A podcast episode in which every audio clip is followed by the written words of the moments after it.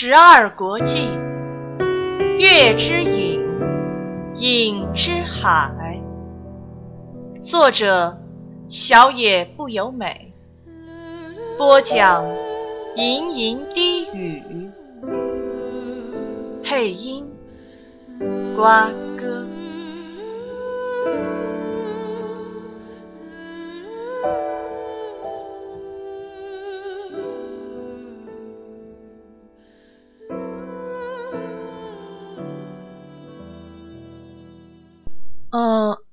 这么高。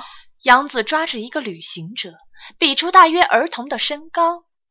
有没有见过一个模样像老鼠的人？老婆婆怀疑的看着杨子。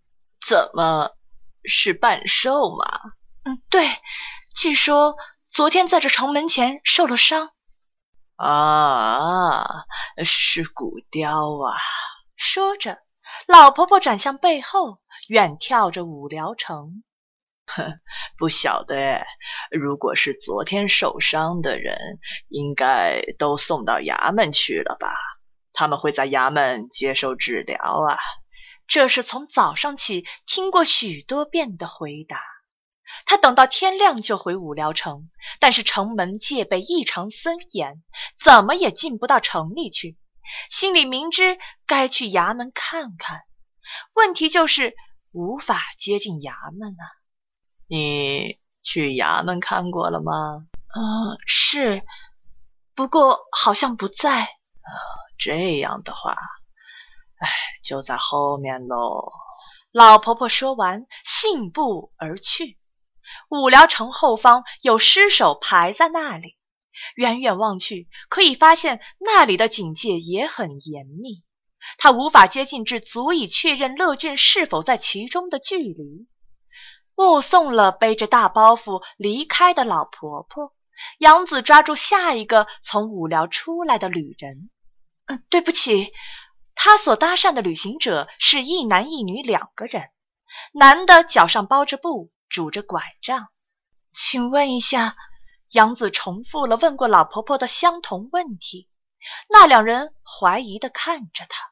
据说昨天他受伤了。哎！男人突然间指着杨子：“你不就是昨天那个？”话还没听完，杨子就转身了。哎，慢着，等一下！不理会大声叫唤的男人，他快步从行旅间穿过，离开了那里。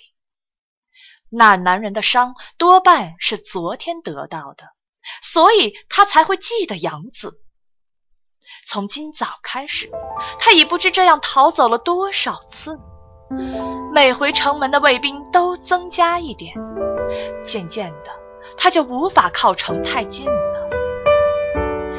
远离武辽，进到山里等待状况平息。继续这样下去，迟早会被逮到的。他心里很明白，却无法就此离开武辽。打听到消息又如何？就算确认乐俊平安，也不能弥补杨子昨天逃走弃他于不顾的过错。已经犯下的过错是无法挽回的。况且，就算打听到他很平安，杨子也不可能为了向他道歉而进城去，因为进城就会被卫兵逮捕，而那对杨子而言。就意味着死，我到底该怎么办才好？他觉得这无用卑鄙的生命还是很宝贵的，但是另一方面，要他干脆把事情抛到脑后，却又做不到，无法下定决心，所以他无法离开无聊。犹豫再三，这已不知是他第几回回到五寮城门前。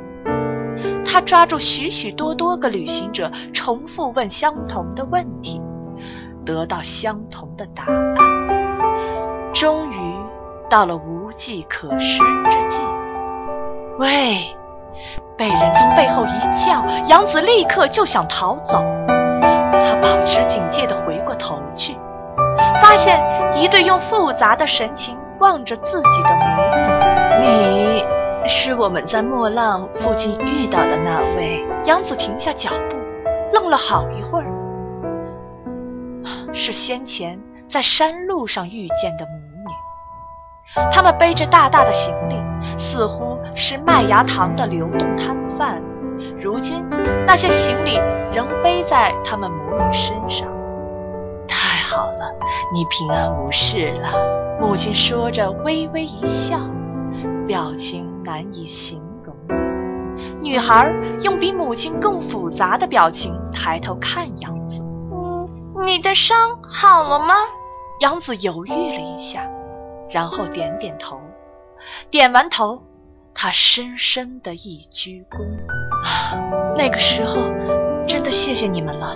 他曾甩开想要帮助他的手，到山里去。口头上虽然道过谢，却非打心底里感激对方。真的太好了，我一直很担心你后来不知怎么样了。母亲笑了，这回是毫无芥蒂的笑容。玉叶，你瞧，他没事了吧？杨子低头看着想要靠近自己的小女孩，女孩仍用复杂的神情抬眼向上看杨子。杨子试着微笑一下，这下子他才想起自己好久没笑过了，脸上肌肉僵硬，一点都不像在笑。玉叶眨了眨眼睛，然后一脸闹别扭似的想躲到母亲背后。杨子弯下腰去，要是这对母女没有给我水和麦芽糖，我不见得能撑过那一晚。这一次，他更努力，更多一点微笑。上次谢谢你们的水和糖。女孩看看杨子，再看看母亲，然后轻轻笑了，似乎感觉在笑的自己不太对，马上又回到复杂的表情，但终于还是痴痴的笑了出来。那孩子特有的笑脸，可爱的让他好想哭。真的谢谢你，抱歉没向你好好道谢。玉叶满脸堆着笑，嗯，因为很痛吧？他这样问道。嗯，大哥哥，你因为受伤很痛，心情才不好吧？嗯，对，真对不起。嗯，已经不痛了吗？嗯，已经好了。杨子让他看愈合后只留下伤疤的伤口，不知这对母女会不会发现那个伤口好像好得太快了些。玉叶抬头看着母亲说：“嘿，好了耶！”母亲眼眯眯的低头看着女儿，真是万幸啊！我们到莫浪后又想回去找你，可是到里之时已经是关门的时刻了。那附近的卫兵胆子很小，晚上就不肯出去。你，你找人吗？杨子点头。我们也正要去五寮，一起走吧。对此，他只能摇头以对。母亲只是哦的应了一声。那雨夜，我们去客栈吧。说着，牵起女儿的手，然后他看向杨子。是什么样的人呢？是半兽吗？杨子回看着他，他不是在衙门，就是在后头，对吧？是什么人？他叫乐俊，你就待在这附近，我去帮你瞧瞧。轻轻说完，母亲重新背起行囊，杨子深深的行礼，谢谢你。那女人快傍晚时一个人回来。只说，不管是伤患当中或死者当中，都没有叫乐俊的，然后就回五寮去了。至于他晓不晓得杨子的遭遇，就不得而知了。有人帮忙问过之后，他终于死心。不是乐俊趁杨子不知道的时候离开了五寮城，就是那个女人看漏了，但这都已经无法确定。从大路上朝着五寮城的方向一鞠躬，他只知道这算是某种惩罚。这样一来，他永远无法将一切抛到脑后。夜里行走，白天睡觉，他又开始了如此的生活。这样旅行久了，让杨子只记得这个国家的黑夜。钱包是乐俊带着的，因此杨子身无分文。不管是和妖魔作战度过夜晚，或是白天饿着肚子睡在草丛里，都有如家常便饭，并没有怨言。他觉得有目的地的旅行真好。前往阿岸，渡海到燕国，搭船当然需要付钱，就只有这一点是他必须想想办法的。如果倒着推算，从行李在拓丘被海克老人偷走开始，杨子在大陆上流浪超过一个月，不吃不喝，光凭明珠的力量，这已经是极限。对此有了心理准备，再怎么样都不会比先前的旅行更惨吧。苍原不再出现，剑鞘回来了，剑上的幻影就销声匿迹。有时会传出轻微的水声，光线从剑鞘和剑柄的缝隙间流泻出来，但他却不怎么想拔剑出鞘来看幻影，他反而会默默地走着，一个劲儿地往前赶路。你真是卑鄙，这么爱惜小命啊！一边走，一边听到胸口传来苍原的声音。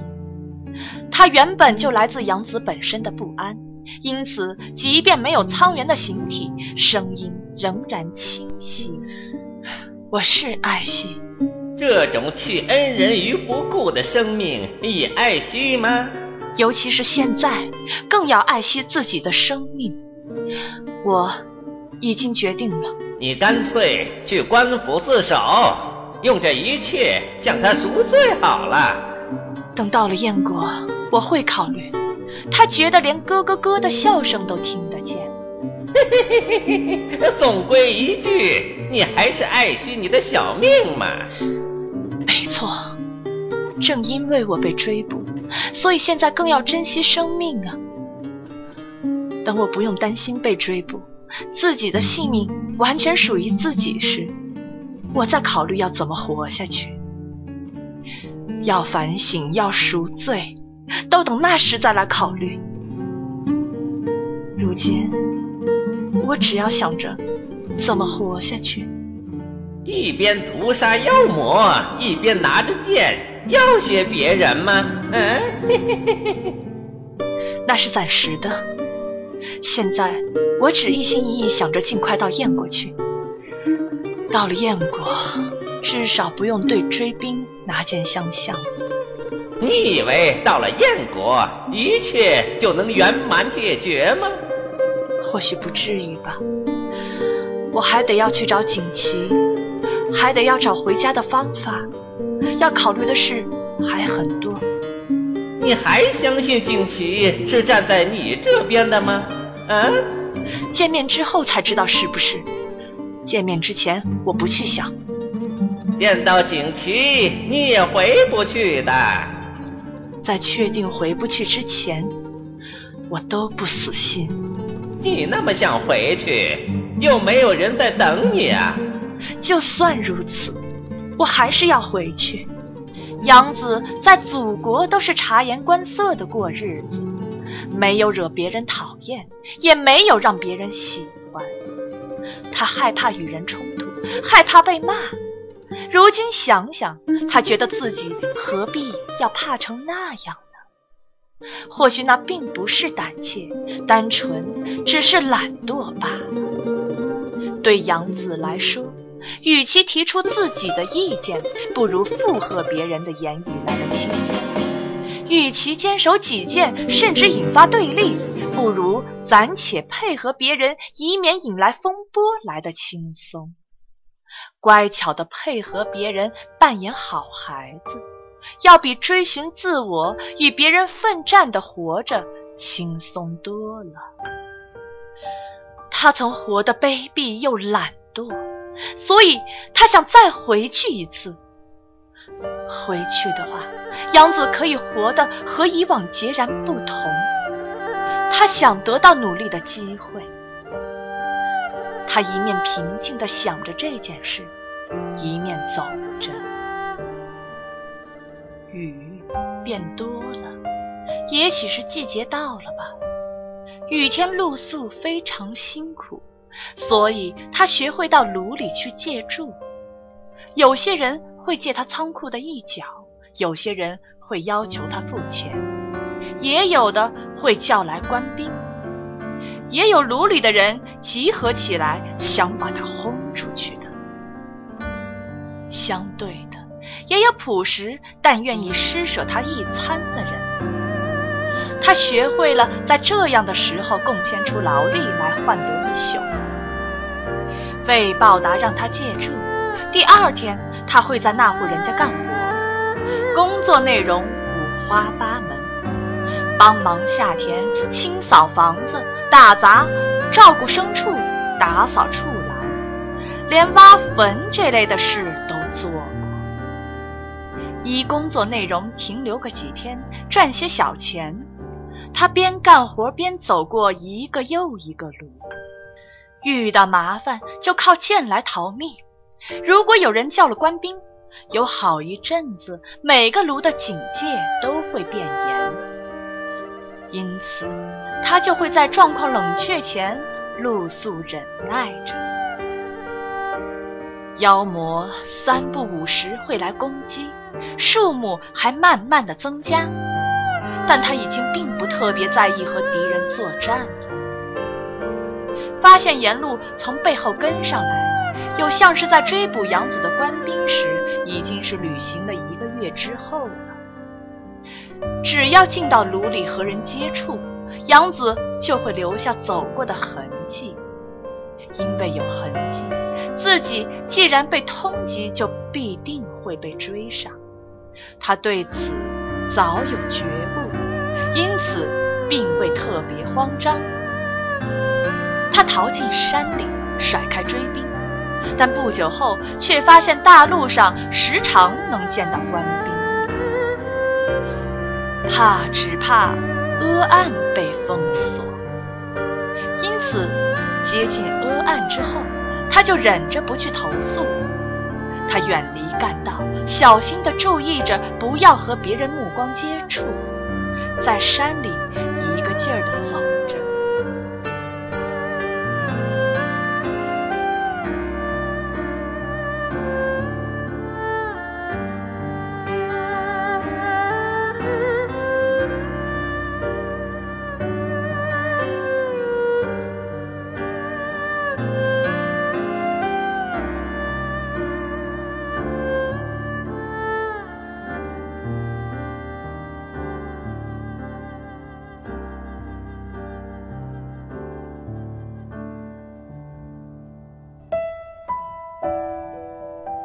本集播讲完毕，欢迎大家继续收听由吟吟低语和瓜哥共同播讲的有声小说《十二国记·月之影，影之海》。